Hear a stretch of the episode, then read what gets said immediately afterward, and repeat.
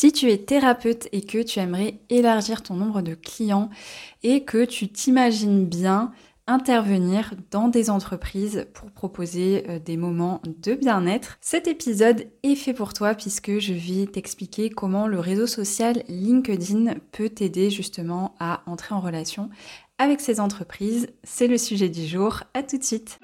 Bienvenue sur Bien-être 2.0, le podcast qui aide les professionnels du bien-être et les thérapeutes à vivre de leur passion. Je suis Alexandra, je suis experte en communication digitale et journaliste. Et ma mission avec ce podcast, c'est de t'aider à bien communiquer sans t'épuiser en toute simplicité. Chaque semaine, tu trouveras des conseils, des astuces, des stratégies à appliquer pour ta communication digitale. Et pour ne rien louper, je t'invite à t'abonner tout de suite sur ta plateforme d'écoute préférée. Je te laisse avec l'épisode du jour.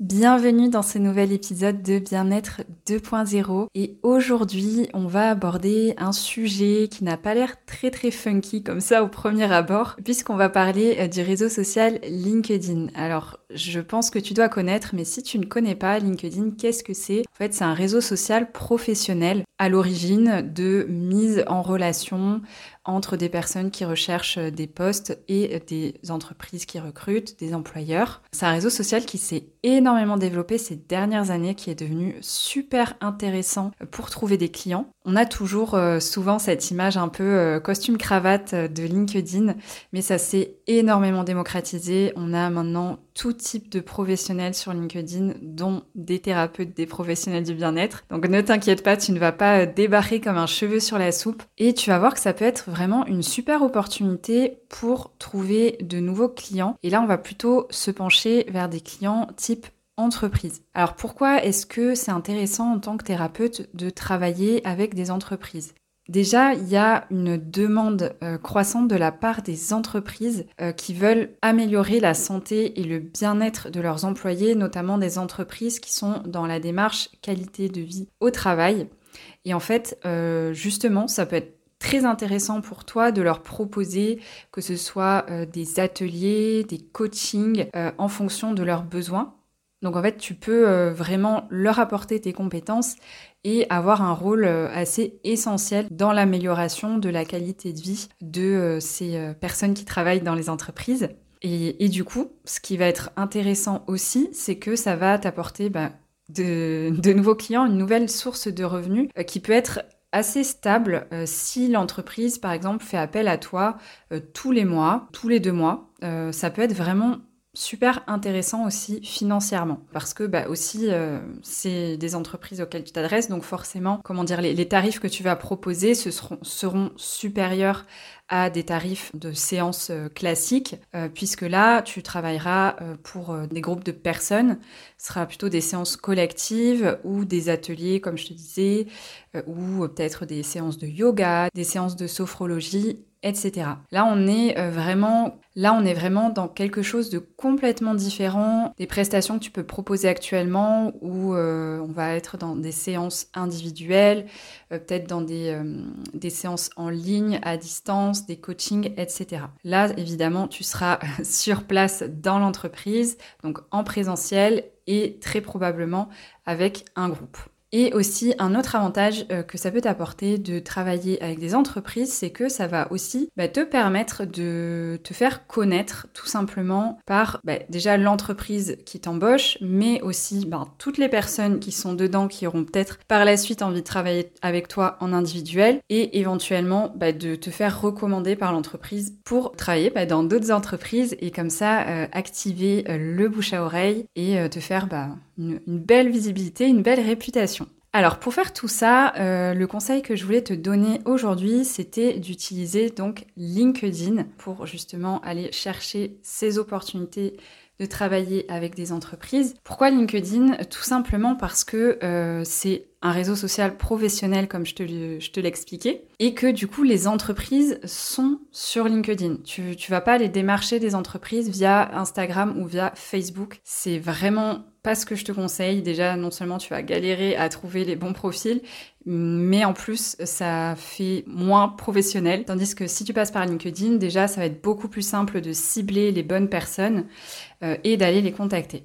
Alors, ce que je te conseille de faire tout d'abord, c'est de vérifier euh, que ton profil LinkedIn, il est à jour, que euh, toutes tes expériences sont notées, toutes tes compétences. Si tu peux te faire recommander aussi euh, par d'anciennes clientes, tu peux très bien leur demander de te laisser petite recommandation sur ton profil. N'oublie pas de rédiger euh, une biographie qui donne envie de travailler avec toi et surtout qui explique clairement ton domaine d'expertise euh, dans le bien-être et pourquoi pas même euh, dire en fait tout simplement que tu es apte à travailler en entreprise pour proposer des ateliers ou des séances sur telle thématique, dans telle thérapie, etc.